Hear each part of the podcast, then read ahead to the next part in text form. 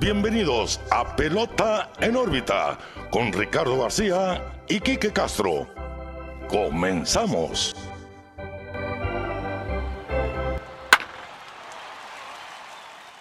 Hola, ¿qué tal amigos? Bienvenidos a una nueva edición de Pelota en órbita. Ahora por primera vez en nuestra historia grabando en martes por cuestiones de, de causa mayor y logística, claro. Les agradecemos por su comprensión. Ahí vimos en redes que nos dieron su enterado. Los saluda como siempre Ricardo García y también como siempre muy bien, excelentemente acompañado por mi amigo y su amigo Quique Castro. ¿Qué onda, Quique? ¿Cómo estás? Pues mira, mi sonrisa dice mucho. La verdad, venimos de terminar de ver un juego tremendo, ahorita lo vamos a comentar, y feliz, feliz, feliz, feliz. Estamos hablando por primera vez el lunes para que salga martes. Como dice Ricardo, cuestiones de logística, cuestiones de X o Y, había cosas que hacer no más importantes que pelota en órbita, pero sí igual los tiempos no nos daban. Eh, pero muy feliz, Ricardo. Estamos en postemporada, estamos viendo series fuertes, series buenas.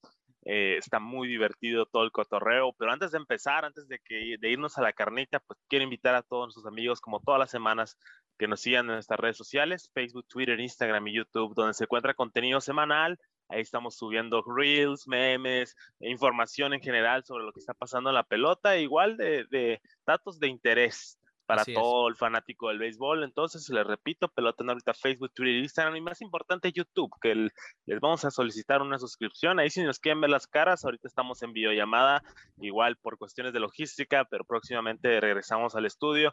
Por lo pronto, videollamada. Eh, hemos usado mucho este formato, nos ha funcionado y a la gente le gusta. Entonces, Facebook, Twitter, Instagram, Pelota en órbita, a todos lados. Síganos, por favor. Así es, ya lo escucharon. Denle like a este video en YouTube. Suscríbanse también en Spotify. Nos pueden seguir para que estén al pendiente de cada uno de nuestros episodios. Denle campanita y todo lo que se hace. Pues para estar al tanto de cada emisión que hace Pelota en órbita. Así y que hemos hablado de sorpresas a lo largo del año. No fue la sorpresa real, definitivamente. Los Marlins tampoco fueron nada milagrosos. Mm, el año pasado. Sí, por eso esta temporada me quedé esperando quizá un rebote por parte de, Miami, pero no sucedió. y llegaron equipos a la postemporada rengueando, quizá, pero llegaron los Medias Rojas, unos de ellos. Y antes de comenzar la el improbable resultado, porque la temporada de Boston se puede catalogar con esa palabra, ¿eh? improbable. A lo largo de la temporada platicamos de dos, equipos que sorprendieron. Los gigantes, sobre todo, que en este momento estoy sintonizando el juego número 3 entre gigantes, gana 1-0 gigantes, contra los Dodgers. Y el otro, los Medias Rojas de Boston, que ya se colaron hasta la serie de campeonato. Más adelante vamos a verlo a detalle. Obviamente, ese fue el mayor upset, el mayor eh, golpe fuerte a las, a las predicciones porque aquí también lo dijimos nosotros, ¿eh? Si Yankees o Boston, quien ganara el wild card, hasta ahí se llegaba el corrido, ¿no? Tampa Bay parecía un equipo fuertísimo, fuertísimo. Y al final del día, mira, estos béisbol, bien se ha comentado que octubre es borrón y cuenta nueva. No importa cómo te hayas metido, pero te metiste, ¿no? Así es, ¿no? Y es muy importante tener eso en cuenta, ¿no? El béisbol es el béisbol uno nunca sabe el resultado de un juego. Quieras o no, puedes hacer un plan de todo lo que vas a hacer en un juego de béisbol y van a pasar cosas increíbles. Eh, no sé si quieres empezar por, por los wildcards o irnos de lleno toda la serie. No sé cómo lo quieres agarrar tú. vamos a empezar por serie. ¿Qué te parece? Muy bien, muy bien. Eh, pues tomemos un poquito eh, el wildcard primero de San Luis, Los Ángeles. Yo ah, creo que el resultado ese no fue del todo sorprendente. Fue un excelente juego. Eso sí te lo voy a dar. Fue un excelente juego. Yo creo que eh, empezó perdiendo Scherzer por un wild pitch, que la verdad, pues obviamente son cosas que pasan, pero igual estuvo cerrado hasta el final, se definió en el último momento.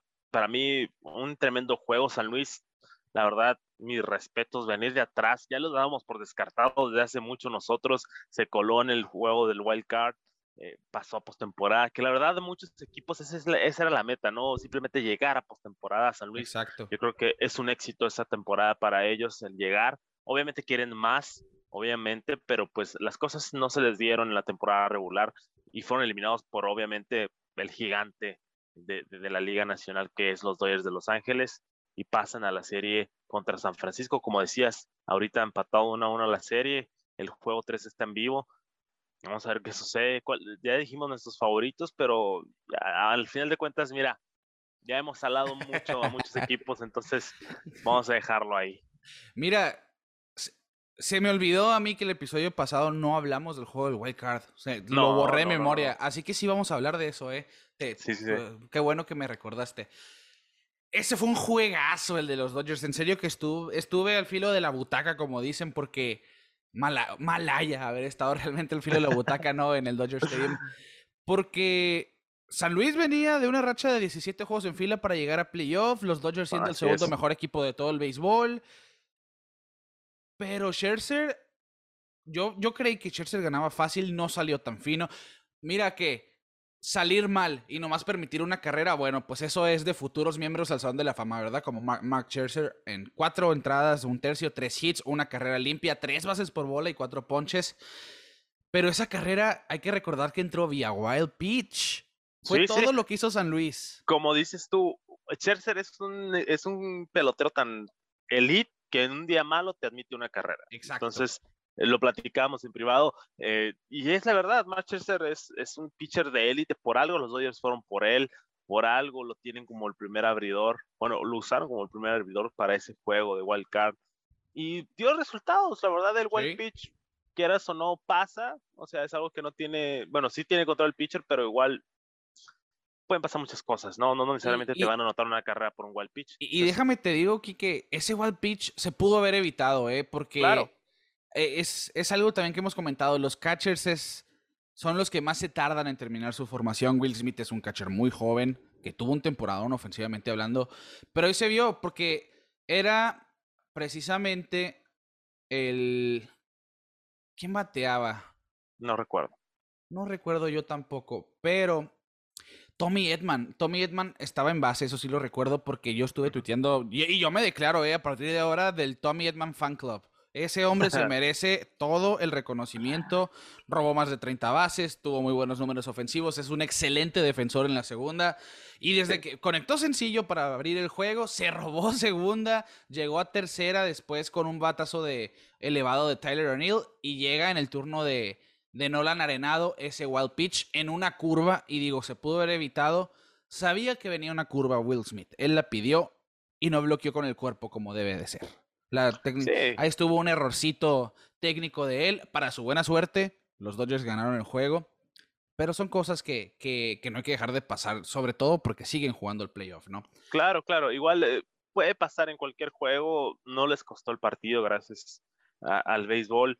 Eh, la verdad, eh, también hay que tomar en cuenta, no lleva un año completo Will Smith y, y como batería. Hay muchos factores. Pues, pudo haber un cruce, lo que tú quieras son cosas que pasan, pero son detallitos que al final de cuentas no afectaron a, Los Ángeles, están en el juego, todavía están en la serie. La verdad, yo creo que todas las series han estado muy buenas en general. Eh, sí. Hasta el momento, ¿no? Hasta el momento estamos esperando el resultado ahorita de San Francisco-Los Ángeles.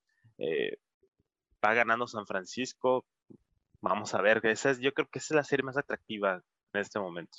Sí, y, es que nadie va, nadie va a ganar fácil. Por lo menos ya todos ganaron un juego, ya todos la pelearon. Y para cerrar con el wildcard de la Liga Nacional, Kike, también la importancia de Bellinger, que no, tuvo una temporada asquerosa, Cody, Bellinger. Y. La ofensiva no estuvo ahí, punto. Sí, técnicamente así es fácil, ¿no?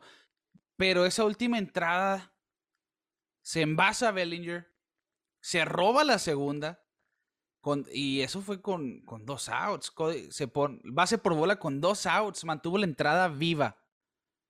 Viene Alex Reyes al relevo. Y Chris Taylor, que no estaba alineado desde el principio del juego, conecta el walk-off, el cuadrangular para mandarlos ya a la serie divisional y para que le pongan una estatua en Dodger Stadium junto con Kirk Gibson. yo creo que es la Dodgers Special esa, la verdad. Eh, y es lo bueno, la verdad. Yo te decía que era una prueba de fuego para Dave Roberts este juego, por, por el simple hecho de cómo venía San Luis de racha ganadora.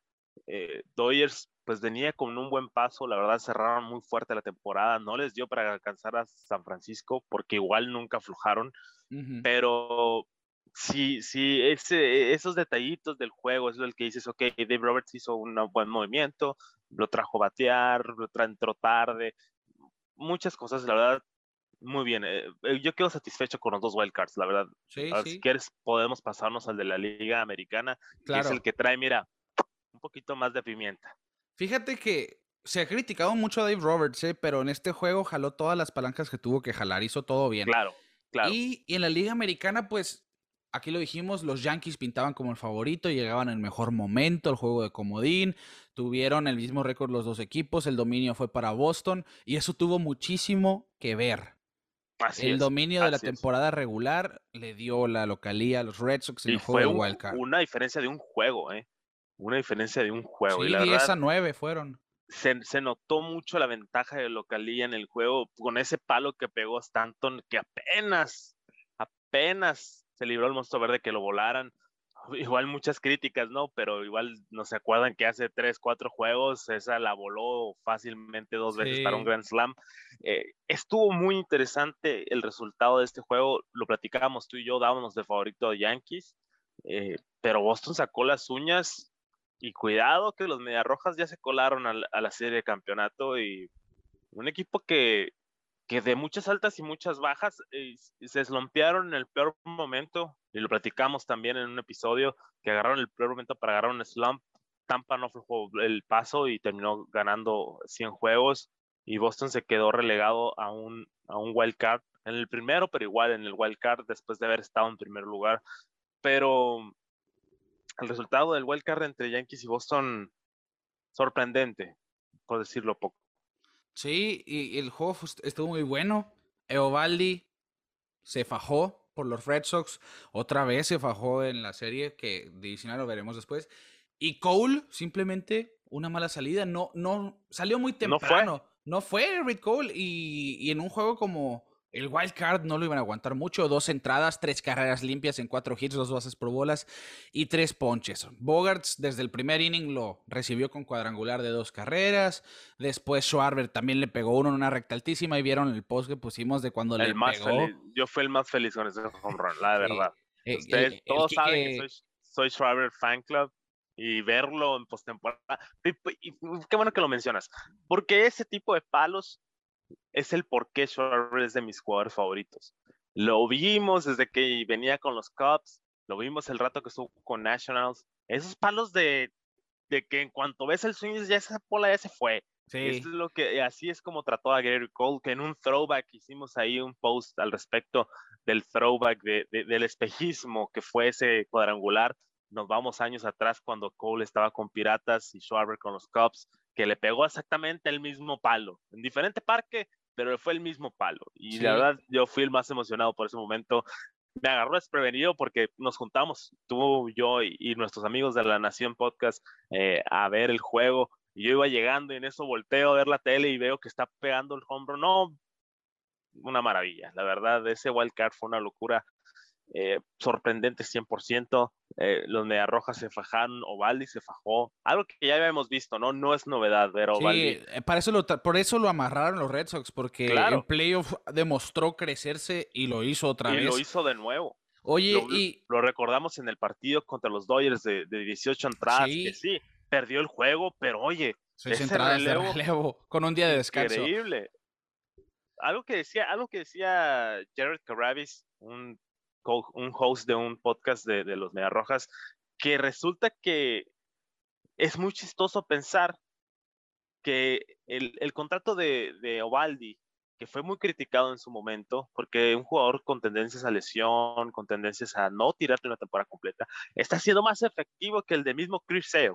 O Sí, sea, en cuestión de, totalmente. de rendimiento. Y, y- pues sí, ni modo, Chris Sale no ha sido el Chris Sale. Ahorita Mira. que pasemos a la siguiente serie lo platicamos, pero Desde Oye. que firmaron a, a Eovaldi, los Red Sox ha sido el mejor pitcher de Boston, ¿eh? Porque Chris Sí. Sale ha estado lastimado, esa es una.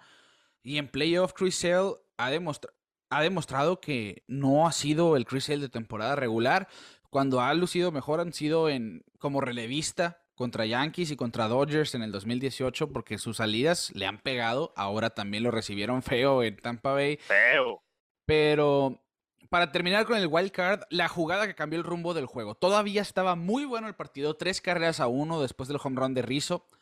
Aaron Judge conectó sencillo Y después Giancarlo Stanton volvió a ser víctima del monstruo verde y los Yankees fueron víctimas del no jugar todos los días en ese estadio. Y es lo que decía.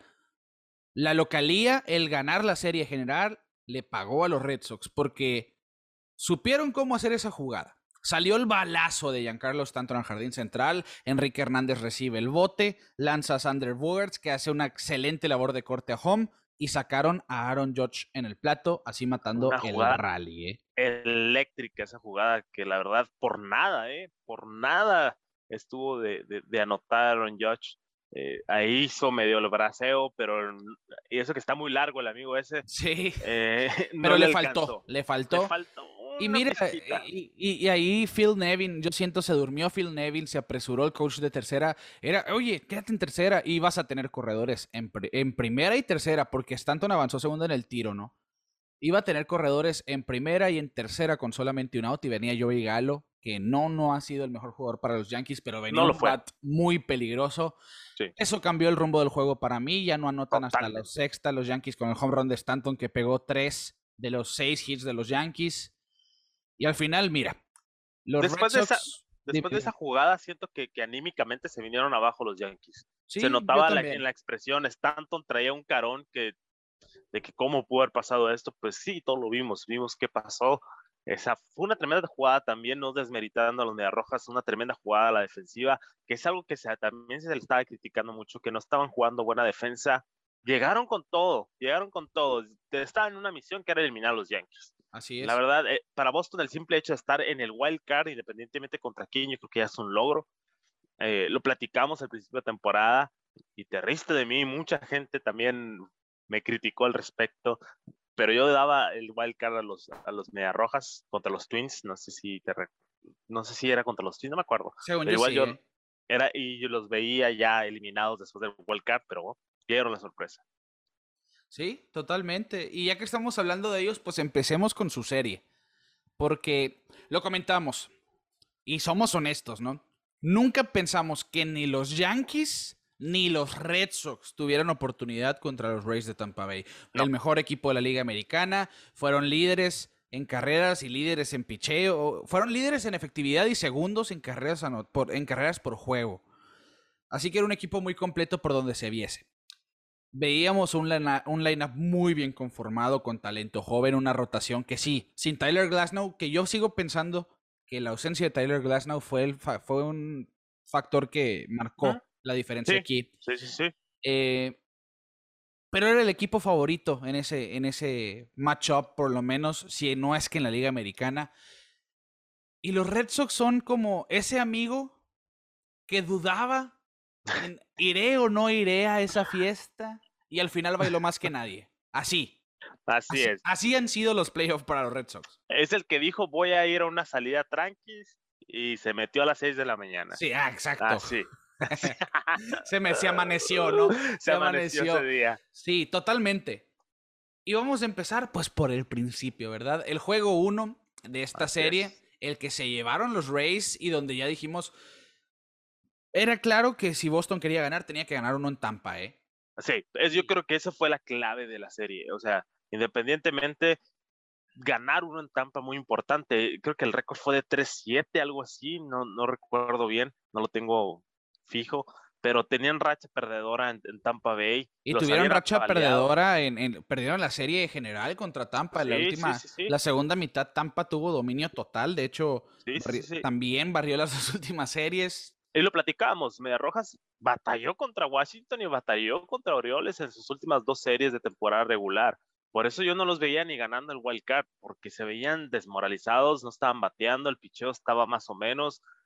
Pero yo creo que Alex Cora sobremanejó a Kevin Cash en esta serie. Siento que movió excelente sus piezas, unas dudosas, pero la verdad siento que hizo un excelente trabajo Alex Cora en esta serie y se notó el efecto Alex Cora en, Tampa Bay contra Boston. Y ahí lo pusimos en Twitter, ¿eh? porque Shane Bloom trajo a Alex Cora después de toda la controversia porque él sabía una cosa, el efecto Cora es real. Hay gente que lo decía, bueno, era un equipo que jugaba solo en el 2018, pero venía de dos temporadas, casi casi el mismo equipo de quedarse en la lucha. Y bueno, llega Cora, gana la Serie Mundial, ahora los mete a playoff. Y hasta dónde los metió ya la serie de campeonato. Para mí, Cora ya es el manager del año, simplemente por eso. Y sobre todo porque iban contra un staff muy difícil.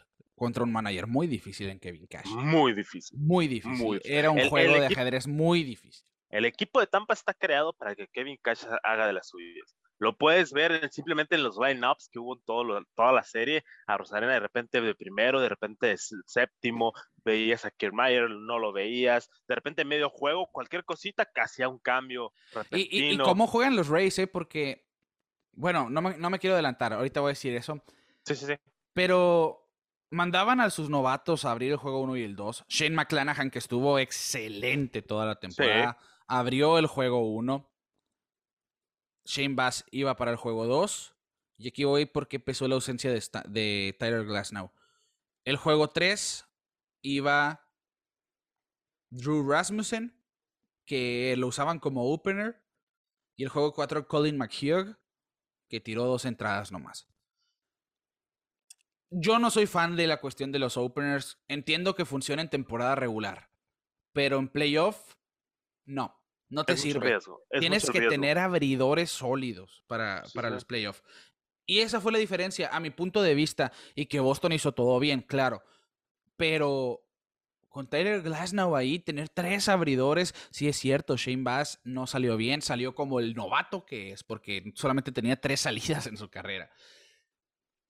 Pero bueno, vamos al juego 1. Shane McClanahan inicia este juego y de hecho haciendo historia a los Rays, por lo mismo de que fue, fue la segunda vez en la historia de la MLB que dos novatos empezaban el juego 1 y el juego 2 para una franquicia, solamente uniéndose a los Atléticos con Jarrod Parker y Tommy Milone en la serie del 2012.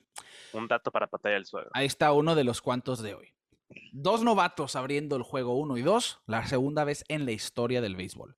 Y Shane McClanahan, Kike, había enfrentado cuatro veces a Boston esta temporada. Sí.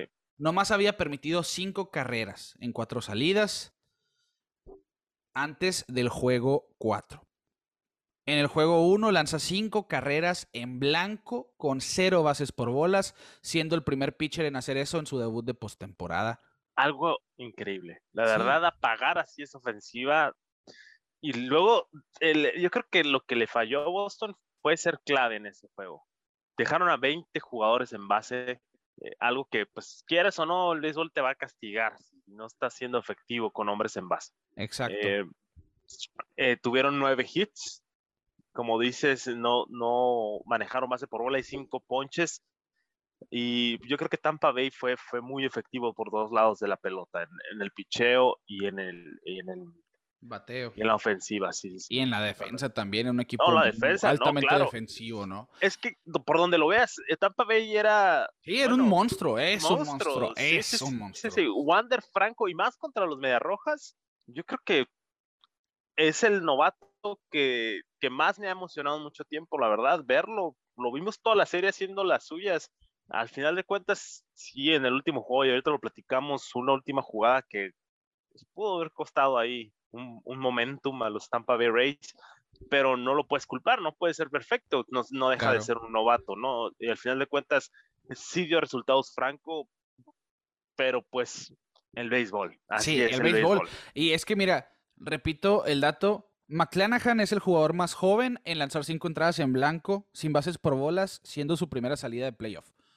Después, Wander Franco como novato, dos extra bases es el más joven en hacerlo en su debut de postemporada. Randy Arozarena conectó cuadrangular y después se robó home, siendo el primero desde el 2016 cuando lo hizo Javier Baez en playoff. Y fue el primero en hacer eso, cuadrangular y robo de home en un mismo juego de playoff. El primero. Hicieron historia en una misma salida, en una misma en un mismo juego, tres novatos, porque son tres novatos. Arozarena demostró que él está hecho para playoff hasta su último turno al bat de estos de esta postemporada. Y ganaron el juego 5 a 0, el primero. Y vimos a unos Rays tan relajados, comiendo palomitas en el, en el dugout. Yo no lo podía creer, estaban muy a gusto con, con lo que estaba Mm. pasando. ¿Y cómo no vas a estar? Estás, estás blanqueando a tu rival, rival divisional que dominaste toda la temporada. Claro que iban a estar un Sí. poco relajados. Y Eduardo Rodríguez salió, eh, eh, recibió la pelota del juego 1 y lo sacaron en la segunda entrada a palo. Dos hits, dos, dos carreras limpias, dos bases por bola, pero sabía Alex Cora que no venía bien. Y después, para mí, esto fue muy importante. Piveta en el juego 1, lanzando casi cinco entradas, ¿eh? Que no le fue tan Sí. bien, le hicieron tres carreras, pero se comió innings. Y ahorita Sí, vamos a ver es lo, más, qué. es lo más importante, porque sí, Alex Cora ya sabía, bueno, no es que haya tirado la toalla, pero yo siento que ya estaba viendo a futuro la- lo que seguía en la serie, porque hay que buscar, el, el plan de Boston era buscar cualquier falla, cualquier fallita que pudieran aprovechar. Eh, y lo, y lo, pudieron, lo pudieron lograr, al final de cuentas se llevaron la serie, así que pasamos al juego número 2 Sí, donde ahí se prendió la mecha y se prendió dura. Después de que llegó Chris Hill, la verdad, no traía nada en la maleta, como dicen por ahí. Eh, mm, le hicieron cinco carreras, ¿fueron? sí, cinco carreras. Cinco carreras. eh, Porque sí, sí. eh, empieza la entrada ganando Boston, ¿eh? Empie- con el Sí. hit de Bogarts, el hit de Verdugo. Incluso en Twitter ponen, estamos teniendo un muy buen primer inning, ¿no? y, y ahí fue Y le contesta, le contesta, ¿no? media entrada después, los Tampa Rays les contestan, no, no recuerdo, pero les ponen algo como que nosotros también, técnicamente. es que, es que el tweet fue como que, ah, está, como que, Ah, "Ey, están disfrutando el bien". primer inning. No, Ajá, dis- sí, est- sí, disfrutaron el primer inning y Sí. los Rays les contestaron media entrada después, sí, porque Yandy. Díaz produjo una con sencillo y Sí. después llega el Grand Slam de Jordan Luplow contra Chris Sale. Así es. Y eso es lo que iba con cómo juega Kevin Cash. Jordan Luplow eh, conectó el Grand Slam y un turno después ya no estaba jugando porque como había un pitcher de- eh, derecho ahora le, le trajo al zurdo Jim Choi. Es lo que es lo que te digo, cualquier oportunidad de cambio las, la hizo, la hizo Sí. Kevin Cash. O sea, eh, en una barrida Rosalina como que medio se sintió y sin preguntar los sobres lo sacó. O sea, fue muy cuidadoso con sus jugadores porque sabe lo que tiene, sabe lo que tiene y lo sabe usar. eh, pero ahí ya, ya un- en un 5-2 en la primera entrada, pues muchos fanáticos de Mediarrojas ya estaban tirando la toalla, ya se, Sí, fue como un juego golpe en seco, un golpe en seco en el estómago. eh, ver a tu as eh, perdiendo cinco guerreras en la primera entrada, doloroso, pero los Mediarrojas hicieron y deshicieron en ese juego. Totalmente, y pero Shane Bass salió, digo, siendo el novato que fue, en la tercera entrada tuvo que salir, tres carreras limpias en seis hits, y entra McHugh, Colin McHugh. Le hacen tres carreras en dos imparables, incluyendo eh, un par de, el cuadrangular de JD Martínez. Sí, Martínez. Enrique Hernández en este juego fue muy, pero muy explosivo a la hora de batear. De 6-5, conecta el cuadrangular para empatar el juego primero. Luego tiene tres producidas, tres dobles y conectó cuatro extra bases de, cinco de los cinco que conectó. De los cinco imparables, cuatro fueron extra bases. Y por si fuera poco, ya que ganan este juego los Red Sox 14 por 6 porque explotó la ofensiva. Y ya para terminar con el juego 2, Tanner Houck, cinco entradas de relevo. Entró por Chris Sale y lució intratable. Cinco ponches en cinco entradas. u- Tratable. Una carrera limpia que fue un home run solitario en dos imparables. Así es. Y ahí estuvieron de esas piezas. Cora se la jugó haciendo ciertos movimientos y los jugadores le pagaron, que es lo más Claro, importante, ¿no? Que Claro, bien. claro, claro. Eh, y es, es más que nada la confianza que les brinda a sus jugadores, ¿no? Al final de cuentas, Sí. eh, Hawk no había sido efectivo, o al menos no como querían como abridor, pero sí había una tendencia y lo vimos al final de la, eh, de la temporada, que lleva cinco entradas perfectas y lo sacaron del juego.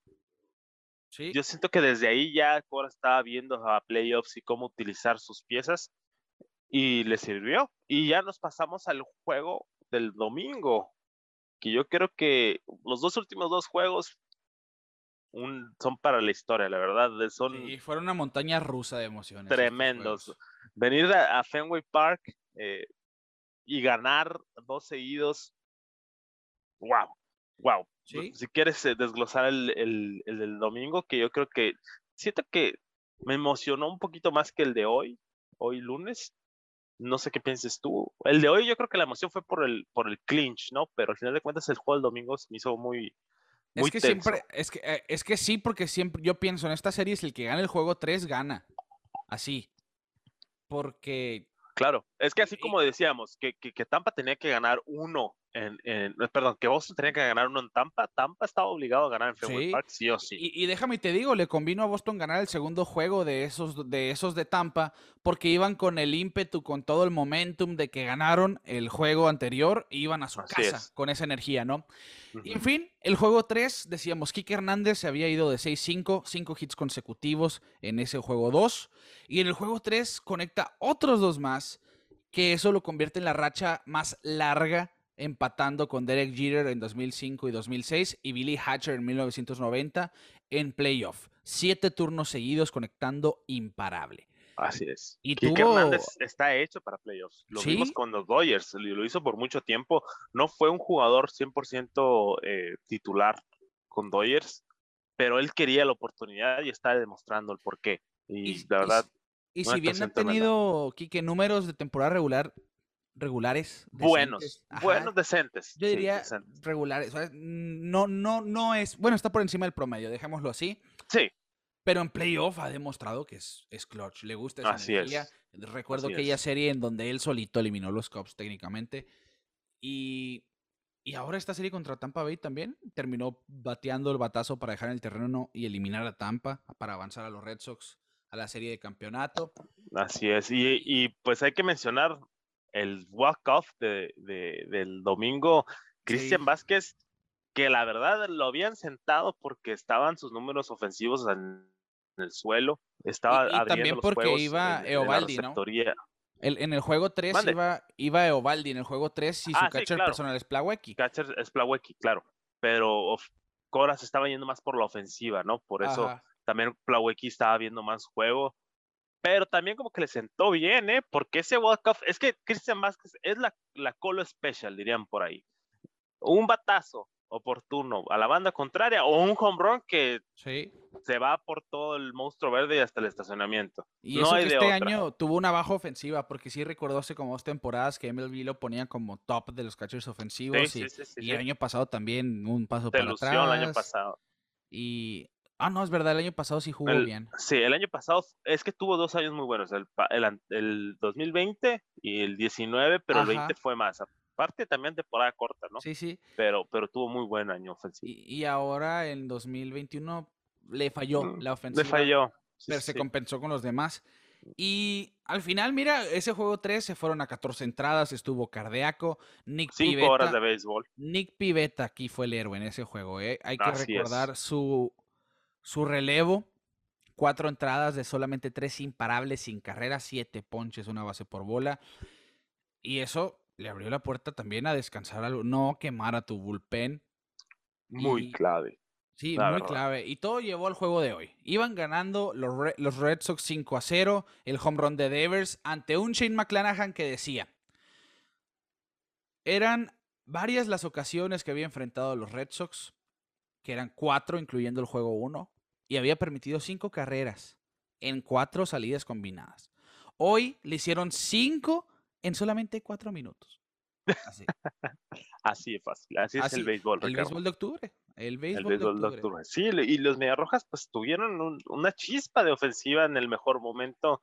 Eh, la verdad, eh, flaqueó un poquito el, el relevo en este juego. Bracer venía de, de muy buenos juegos, no pudo sacar la chamba. Igual, no nada alarmante, pero yo creo que fue el peor momento para no ser efectivo. Llega Whitlock, te faja y, y como dices, Kike Hernández dando el hit. No, esa también, ah, vol- volvemos a, a- a Franco, esa jugada, ese tiro a primera que se le que no llegó, que Choi casi casi Pero como fue, fue Yandy Díaz. eh. Sí, una entrada antes, Wander Franco hizo un error, pero salieron Ah, ilesos. Sí, cierto, sí, cierto. Sí, cierto. Fue, fue un error, pero no causó. Fue Ajá. Yandy Díaz, ya me acordé. Sí, que de hecho hace el, hace el error. Wander Franco y Yandy Díaz le está diciendo tranquilo, porque Wander Franco se, se- O sea, como que se molesta, ¿no? sí, se, se agüitó, como decimos. Sí, sí, Y, sí. Fue y una cierto. después le dieron Yandy. hit. fue que para mí también fue infield hit porque la jugada no era de rutina, pero tenía tiempo porque quien corría Travis Shaw. No es el más rápido del mundo. Y todavía no soltaba la pelota y Travis ya iba a mitad del camino. Siento yo que podía dar ese paso extra para acomodarse y tirar bien. Sí, sí, Termina costando el juego eh, por completo esa jugada. Sí, porque avanza, avanza Cristian Vázquez y también como que Cora alegaba por qué no, no se podía ir a segunda, que porque no habían marcado tiempo, pero luego la repetición dijo que sí. Muchas situaciones. Ah, que no lo mencionábamos, Ricardo, la jugada de Hunter Renfro. Se nos pasó, muy importante. La jugada del juego del domingo. Fue el domingo, ¿verdad? Sí, el juego, sí, el juego del domingo. Eh, jugada controversial. Jugada controversial. Un fly que pega en la barda. Hunter Renfro va corriendo, pega en el piso y lo golpea y se va para el otro lado de la barda, ¿no? Doble por regla. Doble por regla. Controversial mucha gente le pareció que debió haber anotado Yandy Díaz en esa jugada. ¿Tú qué opinas, Ricardo? No, para nada. Es que no es intencional eso, no es como que agarró y la tiró él para, para las gradas. Exactamente, era el momento. Fue, sí, fue la jugada. Fue él estaba corriendo hacia la barda y la pelota le rebotó muy rápido. Que mira, que si hubiera sido al revés, los fans de los Medias Rojas hubieran dicho, eh, pues debió haber sido, eh, debió haber anotado carrera con el batazo, pero no si no es intencional eso, si la pelota botó en la barda, le pegó y se fue, bueno, es doble aquí en China, eso es doble por regla. Yo sí lo vi desde un principio. Y fíjate, sí, sí tuvo mucho que ver, fue factor en ese juego.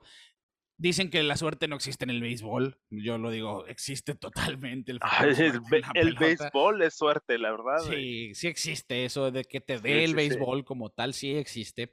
Sí, es real. Y, y a los de Rojas se les dio. Se les dio porque, porque sucede esa jugada y termina la entrada limpia y la, la mesa servida para que llegue Colo y pegue ese home run. Sí. La verdad, pues, y mira, si hubieran notado la carrera, igual y hubieran ganado porque fue por dos carreras la victoria. Bueno, el, ahora sí que el hubiera no existe porque quién sabe, ahora el ímpetu de la energía del equipo de Boston no hubiera sido la misma, quizá, no sé. Pero bueno, así sucedió y punto, ¿no? Pero a mí sí me impresionó Wander Franco. Tiene 20 años, por Dios. Sí. Y es el tercer jugador más joven en conectar home run en juegos consecutivos de playoff detrás de Andrew Jones y de, Miguel Cabrera. Ambos jugadorazos emblemáticos. Salones de la fama. Sí, futuros miembros al Salón de la Fama. Andrew Jones está ahí todavía tocando el timbre. Y lo que decía también, mira, lo de Shane McClanahan, yo entendí que Kevin Cash normalmente no jugaba así de no acudir a sus abridores en juegos de playoff. Y aquí dijo, oye, es que tenemos que ganar. Sí. con McClanahan, que nunca había pichado del bullpen esta temporada, nunca había salido del bullpen. Nunca había lanzado con tres días de descanso, pero eso no importa, pues tienes que ganar. Al final vimos a McClanahan tirando 96, 95 millas, cuando en el juego uno estaba tirando 98. Son factores, ¿no? Que el béisbol de octubre a lo mejor tienes, te obligan a veces a jugar diferente a lo que has hecho. Kevin Cash tiene ese antecedente con Blake Snell de jugar como siempre lo hacía y que no le fue bien con, con la Serie Mundial. Y ahí está. Avanzaron los Red Sox y para cerrar con esta serie que, que va a ser la que más tiempo consuma simplemente porque es la que ya se acabó. Sí, y hay que analizarla completa. Igual, este, la sorpresa más que nada es lo que lo hace, pues no el tema principal, pero sí eh, el que lleve más tiempo, porque las otras series no están definidas, están peleadas todavía. Eh, si quieres algún comentario de cierre, yo, yo estoy... Sí, sí, solamente para terminar lo que decía, la importancia de los Red Sox en esta serie. Piveta, como te decía, comiéndose innings en el juego 1, descansando el bullpen, quitándole presión a ellos. Luego Cora acudiendo a Turner Hawk, que lo hizo excelente en el juego 2. Y lo demás se dio solo, ¿eh? Porque los Red Sox tuvieron cinco pitchers que tiraron cuatro innings o más en cada juego. Los Rays nomás tuvieron a uno. Así que ahí está yo creo que lo importante es que vino el picheo. Yo creo que la ofensiva no preocupaba mucho a Boston como tal. Sí venían de una racha negativa, pero la ofensiva siempre ha estado ahí. Pero el picheo, el picheo más del relevo, estaba un poquito en duda, vaya, pero Cora hizo de las suyas, utilizando bien a Piveta, utilizando bien a, a, sus abridores y yo creo que ese bullpen está lo suficiente descansado para la serie que sigue. ¿eh? Y no es hasta el viernes, así que. Y no es hasta el viernes. Borrón y cuenta nueva. Yo creo que, es más, te aseguro, Ovaldi va a tener la pelota en el juego 1. Sí, fácil, fácil, eso te lo aseguro. Si quieres, nos pasamos a la serie de White Sox eh, Astros, serie muy interesante por el simple hecho de ver, y yo lo mencioné en el episodio pasado, a Dusty Baker enfrentarse a un Salón de la Fama un tú por tú tremendo. La rusa contra Baker. Para mí ese juego, esos juegos son, son un ajedrez, como dices tú. Sí, todo puede pasar. un duelo de estrategas. Sí, se ha visto más dominante. Houston, claro, es un poder de, ofensiva increíble, pero Dusty Baker eh, y la rusa, la verdad, son la vieja escuela en el béisbol moderno. Es lo que me, me, me causa mucho ímpetu de esta serie, vaya, porque sí, o sea, ver a dos viejas escuelas que ya estaban retirados y dijeron, vamos a tomar la batuta una vez más. Ajá. Y uno que ya está en el Salón de la Fama, Ricardo. Sí, y uno que va a estar. Y uno, que, va, a estar fácilmente. Oye, a Dusty Baker nomás le falta el anillo porque ha hecho cinco equipos diferentes llegar a los playoffs y ganar su división. El simple hecho de haber llegado el año pasado a la serie de campeonato habla mucho. Sí, porque sí, sí. Nosotros criticamos a los Astros desde el episodio 1. Wow, wow, acaba de ser un jugador Brandon Crawford en un batazo de Bears que lo iba a empatar, perdóname, Kike. No, no, no, adelante, es parte del show, Ricardo, estamos en vivo. Por primera vez estoy viendo un juego mientras hago el podcast. Estamos, no, un juego, déjate un juego, un juego de relevancia. Sí, este va a ser el que define la serie. Sí, totalmente. Va 1-0 San Francisco. No lo estoy viendo ahorita yo. San Francisco, conectó home run Longoria contra Scherzer, van, en la, van a la octava. Ahorita vemos eso. Está muy bueno ese juego. el juego 1 de la serie entre los White Sox y los Astros. Los White Sox perdieron, Lance Lynn salió descontrolado. Lance Lynn depende mucho de su recta. Es más, lo voy a replantear así. Lance Lynn lanza puras rectas. Es decir, sus variaciones, porque tira sinker, correr y recta de cuatro costuras. Es verdad que su correr se mueve muy similar al slider, pero es catalogado como una recta. Para su mala suerte, los Astros es el equipo que mejor batean contra la recta en grandes ligas. 290 es demasiado como colectivo contra rectas. Y se vio aquí. Lo madrugaron, lo madrugaron totalmente. Cinco carreras en seis hits, no pasó del cuarto episodio, ponchó cuatro nomás. Mientras que McCullers estuvo excelente. Excelente. La verdad me sorprendió a mí la actuación de McCullers porque ya muchos ya lo descartaban totalmente. Después de venir de lesión, no, no había sido el, pitcher, ¿no? De, que, que, había salido. Pero ahora, postemporada se creció, lo hizo también en su tiempo 2017, creo, 2016, eh, que también tuvo una excelente postemporada con, los, con los Astros. Eh, y vimos ese, a ese McCullers que, que va a ayudar mucho a Houston, ¿eh? Aquí, esta serie, pues yo veo más favorito a Houston mi favorito era Chicago. Ah, sí, yo también. La verdad, pero se está viendo el dominio de Houston eh, de una manera impresionante. Sí, yo, yo pensé que de todas, bueno, no de todas, porque la San Francisco Dodgers iba a estar muy interesante, pero que esa serie iba a estar muy pareja. Y, y los Astros se vieron, se han visto superiores. Va la serie sí, 2-1, se pospuso el de hoy lunes para la buena suerte. Mira, es más, te voy a decir, para la mala suerte de los White Sox. Porque hoy les tiraba José Urquidi y posponen, la, posponen el juego, un día más de descanso, y la bola la va a recibir Lance McCullers, otra vez. Pero me estoy, me estoy pasando el juego 2. El primero lo ganaron 6-1 fácil los White Sox, digo los Astros. Eh, Altuve no batió tanto, pero Brandy de 4-2 con dos producidas. Álvarez de 3-2 con doble y cuadrangular, que para mí es el mejor bateador en ese lineup después de Michael Brantley. Alex Bregman hizo su trabajo. Correa se fue de 3-2 la ofensiva de los Astros es de temerse, punto. Sí, sí, sí. sí, Y luego nos vamos al juego 2, que, dime. No, no, no, te iba a decir que esa ofensiva, por algo era el diferencial más alto entre todas las grandes ligas. Sí, Entonces, Un picheo más que decente y una excelente ofensiva, bueno. Es suficiente. Y en el juego 2, pues uno pensaría que los White Sox iban a salir directito a hacer su trabajo, eh, porque anotaron primero, pero luego, luego respondieron los Astros con dos carreras en la segunda entrada. Luego los White Sox tuvieron ese rally de cinco, de, de tres en la quinta, donde Luis Robert, Abreu conectan sencillos, el sack fly de, de Yasmani Grandal.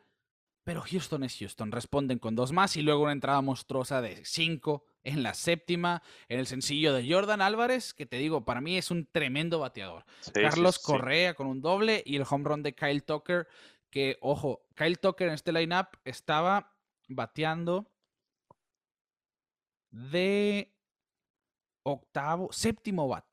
Kyle Tucker en cualquier otro equipo puede ser del primero al quinto. Aquí es el séptimo. Así está este lineup. Tienen al Champion Bat, tienen a Jordan Álvarez, que fue novato del año, tienen a Michael Brantley, que es un bateador profesional. Es un trabuco, ¿no? El relevo de los White Sox, que es lo que los, lo que los hacía tan temibles después de esos cambios, no había visto resultados. Teperas hizo su trabajo. Boomer le fue mal, tres carreras limpias. Kimbrel, dos carreras limpias. Sí. Y, ahí vimos, lo vimos ese, meme, ese meme muy chistoso, ¿no? De, de cada, cada jugador de los Cubs que fue cambiado en su, en su debut de postemporada. Salía Schwarber con home run, Peterson con home run, Rizzo con home run. ¿Y qué más salía? Em, no me acuerdo si salía otro. Peterson.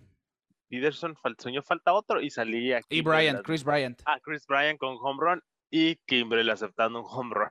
Sí, no, bueno, es que Kimbrel en playoff ha sido titubeante, ¿no? Pero. Sí, sí. Lamentable, la verdad. Y, el juego 3 fue todo lo contrario, Kike, porque el bullpen de los White Sox se vio muy bien. Se voltearon las mesas. Sí. Dylan Cis empezó mal, nos pasó de la segunda entrada, tres carreras. Michael Kopek tampoco tuvo la mejor de las salidas, tres carreras en dos entradas y un tercio, pero se llevó la victoria porque Ryan Tepera en dos entradas no permitió nada y ponchó a tres. Aaron Boomer ponchó a cuatro en una entrada y dos tercios. Kimbrel nomás sacó un out, eh, no permitió nada. Y Liam Hendricks cerró el juego con dos ponches sin permitir tampoco corredores.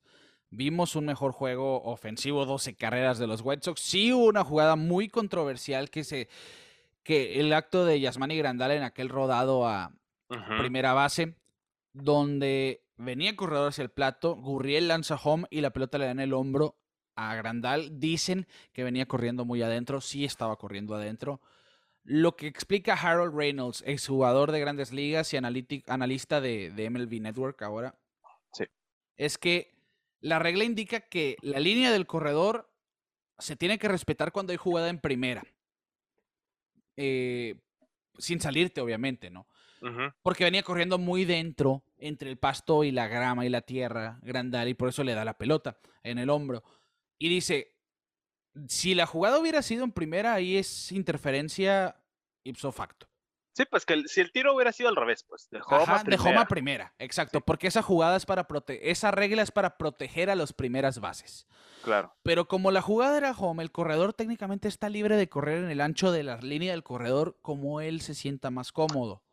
A mí lo que me causaba ruido es que estaba corriendo en el pasto. Sí, tenía un pie sobre el pasto, un pie en el pasto y uno en, el, en la tierra. Yo estoy de acuerdo que la, o sea, entiendo la regla, pero aquí puedes hacer ciertas excepciones y te aseguro que MLB lo va a tomar a consideración a futuro para actualizar eso. Es que también, también eh, influye mucho el criterio de los umpires y también a regresándonos a la serie de Boston, eh, también los analistas decían, oye, en esta jugada también el umpire puede decir, ¿sabes qué? La carrera va a anotar, que yo vi que iba a anotar.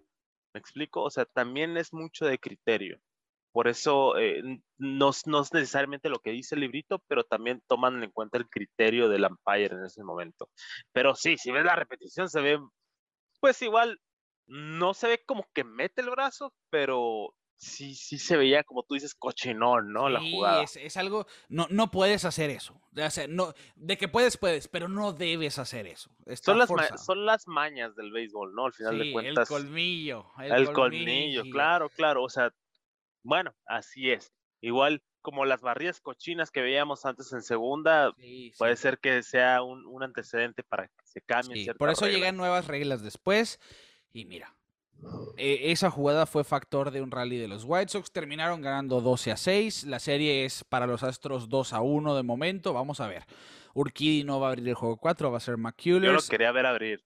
Sí, yo también quería ver Urquidy porque le fue bien en playoff, les recuerdo. Sí, sí, sí. Y bueno, vamos a ver. Yo creo que esta serie ya es de los Astros, que ellos van a recibir a los Red Sox en la serie de campeonato. Y vámonos rapidito. La serie que para mí ha sido la más aburrida, te voy a ser sincero. Los juegos han sido muy, de un ritmo muy decadente. Es que no, no ves el, ah, no sé, es que siento que las otras sí está muy fuerte el ambiente, ¿no? El Red Sox Tampa, eh, Dodgers San Francisco. Sí, eh, sí. Milwaukee es un equipazo, ¿eh? Y Atlanta hizo lo suyo, pero. Los dos son buenos equipos. No estoy diciendo que no, Ricardo, por algo está donde están. Pero, claro. pero sí es como que. Ah, sí son como el rival más débil, vaya, poder entre comillas. Tuvimos un duelo de picheo en el juego 1 en Milwaukee y Atlanta. Morton tiró seis entradas de dos carreras y perdió el juego con solamente tres imparables, que es a lo que voy. Permitió tres imparables y perdió el juego.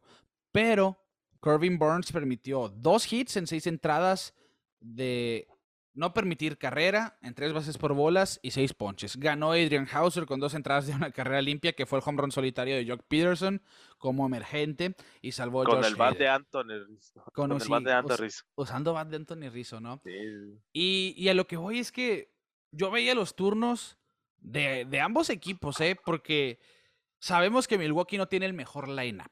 Compite, sí, pero es un lineup conformado para temporadas largas. No, no, yo no veo un jugador que, que me dé confianza cuando esté en el plato en momentos importantes. que les falta el caballo, vaya. Sí, les falta un caballo, exactamente. Y, y aquí se vio, dejando corredores en base. Dejaron nueve como equipo en total los, los, los Brewers, dejaron once los Atlanta Braves, no respondieron y al final fue un duelo de picheo que no se vivió como tal porque hay duelos de picheo que tú sabes, ah, está muy emocionante. Y Corbin Burns va a ser el Cy Young para mi punto de vista. Sí. Pero sé que se salió con la suya en muchos turnos en que los bateadores no estaban haciendo buenos swings. Y sabemos también Atlanta pues tiene sus flaquezas en ese sentido. Jugadores como Adam Duval que hace swing largo casi siempre. Austin Riley igual. O si Alvis se tuvo un juego de dos ponches de cuatro nada. Frey Freeman fue el que mejor peleó los turnos como suele hacerlo. Y en fin, nos vamos al juego 2 y yo le decía a, un tío que le mando saludos a mi nino, Manuel Kiwi. Yo espero lo mismo para el juego 2. Un duelo de picheo. No esperaba bateo, pero el resultado le favoreció a Atlanta. 3 a 0 lo ganaron. Ahora fueron los abridores. Ian Anderson, que en playoff ha estado excelente desde el año pasado. Cinco entradas, tres hits, en blanco, seis ponches, se, se llevó la W. Ah, estoy hablando del juego 3 yo aquí, ¿eh? Sí, sí, sí. Estás en el juego 3. Me hice bolas. Voy al juego 2. Gana Atlanta 3 a 0. El juego 2. Es que fue el mismo score, por eso me fui con la finta. Juego 2 y juego 3. Discúlpenme, discúlpenme. Fue Max Fried, que también ha estado excelente en playoff. Ha sido garantía para los Braves. No está Soroka y eso no ha importado porque permitió tres hits y ponchó nueve y no se le envasó nadie por pasaporte. Y el relevo en Luke Jackson, Tyler Matzek sobre todo que se fajó y Will Smith estuvo excelente. Brandon Woodruff permitió tres carreras y perdió el juego. Fue salida de calidad y el bullpen no permitió nada. Pero así es el béisbol. Un rally a veces que fue en la tercera entrada. Freddie Freeman y, y Ozzy Alvis con sus hits oportunos. Y después el home run de Austin Riley que ha estado... Tuvo un temporadón también le dio, le dio a los Braves. Y ojo, ese, a partir de esa victoria, la balanza, así, igual que cuando le pasó a Boston en el juego 2, les favorecía, porque venían de ganar un juego y iban a su casa a jugarlos. Y eso nos remonta ahora sí al juego de hoy. Que a mi punto de vista también, Milwaukee se ve perdido con el bat.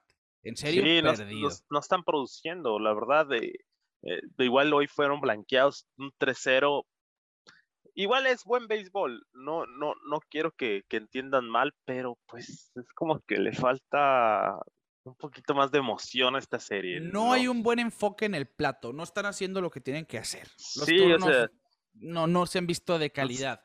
Colton Wong no ha bateado nada, para empezar. Es tu primer bat y batea de 0.83. Hay que ponerse en base.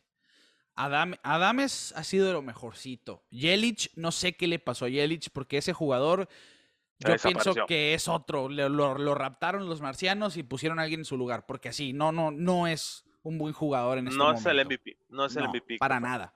Abisail García también ha estado ausente. Rowdy Telles, pues pegó ese home run heroico en el juego 1, ¿eh? Se me pasó eso. Pegó un home run para tumbar la casa ahí. Que a, a la hora cero y fue la diferencia. Escobar, que ya de refuerzo tampoco ha sido oportuno. Luis Urias tuvo un juego muy bueno. en el segundo, en el primero, perdón. Y hoy se, bueno, hoy fue, hubo controversia en este juego porque estaba tirando un juegazo Freddy Peralta. Por Milwaukee, cuatro entradas de tres hits, cinco ponches, una base por bola solamente. Y había corredor en tercera y en segunda con un out. Le tocaba a Freddy Peralta batear. Traen a Dan Vogelback a la caja de bateo. Batea un rodado a tercera. Luis Urias se quiso ir a home, lo agarraron en tiro y tira, fue el out número dos y ya no, no lo lograron anotar después no tienen, bueno, tampoco, es, es, que si tu lineup no es tan sólido, pues la banca menos. Siento que eso es lo que le duele a Milwaukee y aquí se está notando. Sí, necesitan hacer una buena adquisición. Sí, y mira que... Porque si no, nunca van a pasar de ahí. Yo, yo me la jugaba con Freddy Peralta, ya estaba en segunda y tercera, tírale a la bola mínimo, busca hacer contacto a ver qué pasa porque no pagó, ahora podemos decir misa porque ya pasó, ¿no? Pero los estaba tirando un juegazo y lo sacaron. Y, eso es, se me hace muy importante. Pues es que es, ah, es el béisbol de la Liga Nacional también. O es el béisbol de los, de los Brewers también, juegan similar a, Tampa Bay en ese sentido de acudir a su bullpen temprano. Y te voy al lado de Atlanta, porque en la quinta entrada hacen lo mismo. Entra Jock Peterson como bateador emergente, Quique, con dos en base, con bat de Anthony Rizzo y conectó el tablazo largo. Sí, sí, sí, sí. Sí, y, y, me lo platicaba, tengo un amigo, Iván Enríquez, que le mando un saludo, que es muy fanático de los Braves, y me dice, ¿cómo la ves? Me dice, ¿lo pasan? Y yo, pues, hay que tener cuidado porque Peterson es de poder, y minutos después pegó el, tablazo. Sí, sí, es un hombre de playoff, también lo he demostrado. De sí, hecho, para eso lo trajeron los Braves, no entendíamos nosotros al principio, bueno, ¿para qué quieren a Jock? Bueno, para eso lo quieren. Va de 3-3 como emergente con dos home runs. ¿Qué más quieren, no? Nos vamos al juego 1 de los Dodgers y los Gigantes, Quique. Ya para terminar este episodio vamos con esta serie.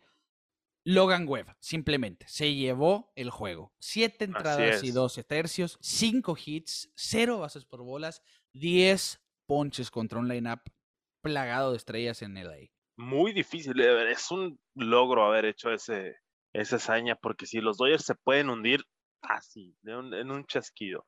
Y la verdad, pues blanquearlos es algo impresionante y más en una serie de playoffs tan importantes.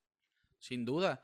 Buster Posey en 3 y 0 le conectó cuadrangular a Walker Buehler. Al jardín derecho vimos a ese vintage Buster Posey. Sí, ese es el regreso del año, yo creo, Buster Posey. Muy seguramente la Liga Nacional sí va a ser el regreso del año, para mi punto de vista también. Chris Bryant le dejaron, Buehler le dejó un picheo cómodo, Chris Bryant. Y la puso en la Coca-Cola.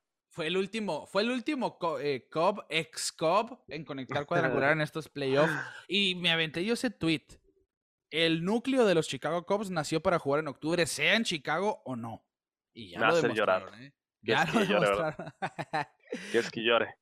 Y Brandon Crawford también se fue para caer en ese juego. Walker Buehler no lanzó mal, simplemente Logan Webb lo opacó por completo. Sí, fue un overmatch ahí. Sí, totalmente, porque Buehler fueron tres carreras en seis innings, salió en la séptima, fue salida de calidad al final del día, permitió dos cuadrangulares y el staff de picheo de San Francisco haciendo lo que sabe, tirar bien.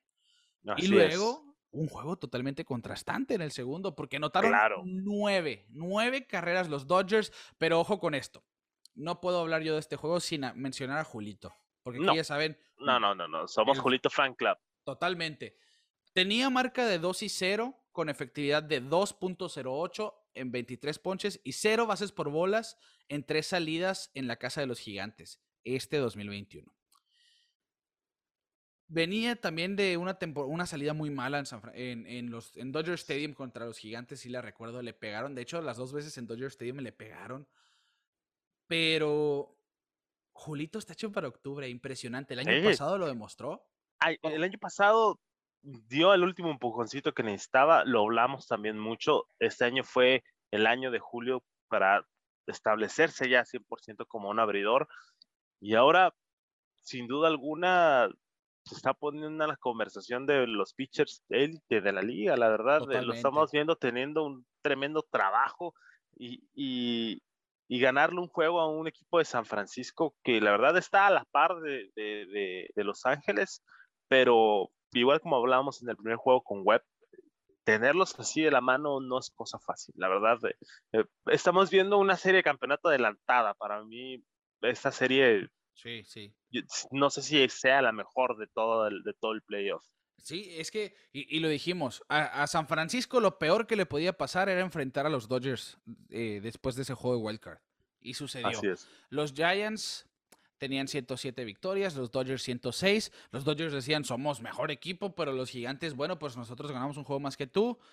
Entonces, que una serie 5 para ver quién es mejor, bueno, va. va Haz de cuenta que eso pasó, ¿no? Y eso está sucediendo. A darse, el tiro, porque sí, o sea, es, estamos, es, es, el equivalente, ya lo había mencionado, a un Yankees Boston de la Liga Nacional. Esas dos ciudades se odian y se hizo un comentario al respecto que dice, para nuestros fanáticos, esta serie es personal, entonces nosotros vamos a hacer nuestro trabajo. Entonces, pues y Brandon Crawford dijo por su parte, ¿no? A mí desde muy joven me enseñaron a, no, a que no me agrade ese equipo, o sea, los Dodgers. Así es, o sea, es, es en verdad una gran rivalidad. Y, pues uno como fanático del béisbol, pues encantado, ¿no? Que se agarren del choco y que, que vuelen pelos, porque sí, eh, es, lo que nos gusta ver. Sí, sí. Pero eh, yo digo que el que gane esta serie sí o sí va a ser el campeón de la Liga Nacional. Yo también, yo veo que de aquí sale el campeón de la serie. Lo veo muy parejo. Liga Nacional, por lo menos. Sí, lo veo muy parejo, y, pero siento que si el dominio de cualquiera de esos dos es claro, eh, no veo a Atlanta o a Milwaukee, ojalá y no le esté echando sal, pero la verdad sí, es que son los dos mejores equipos de la liga, entonces, ¿qué, qué, qué hay que discutir ahí? De momento van los, los gigantes van buscando tres outs. Van a batear. Van por tres outs. No. Sí, van por tres outs. Va a batear por última vez San Francisco ganando 1-0. Van a la novena. Van a la novena.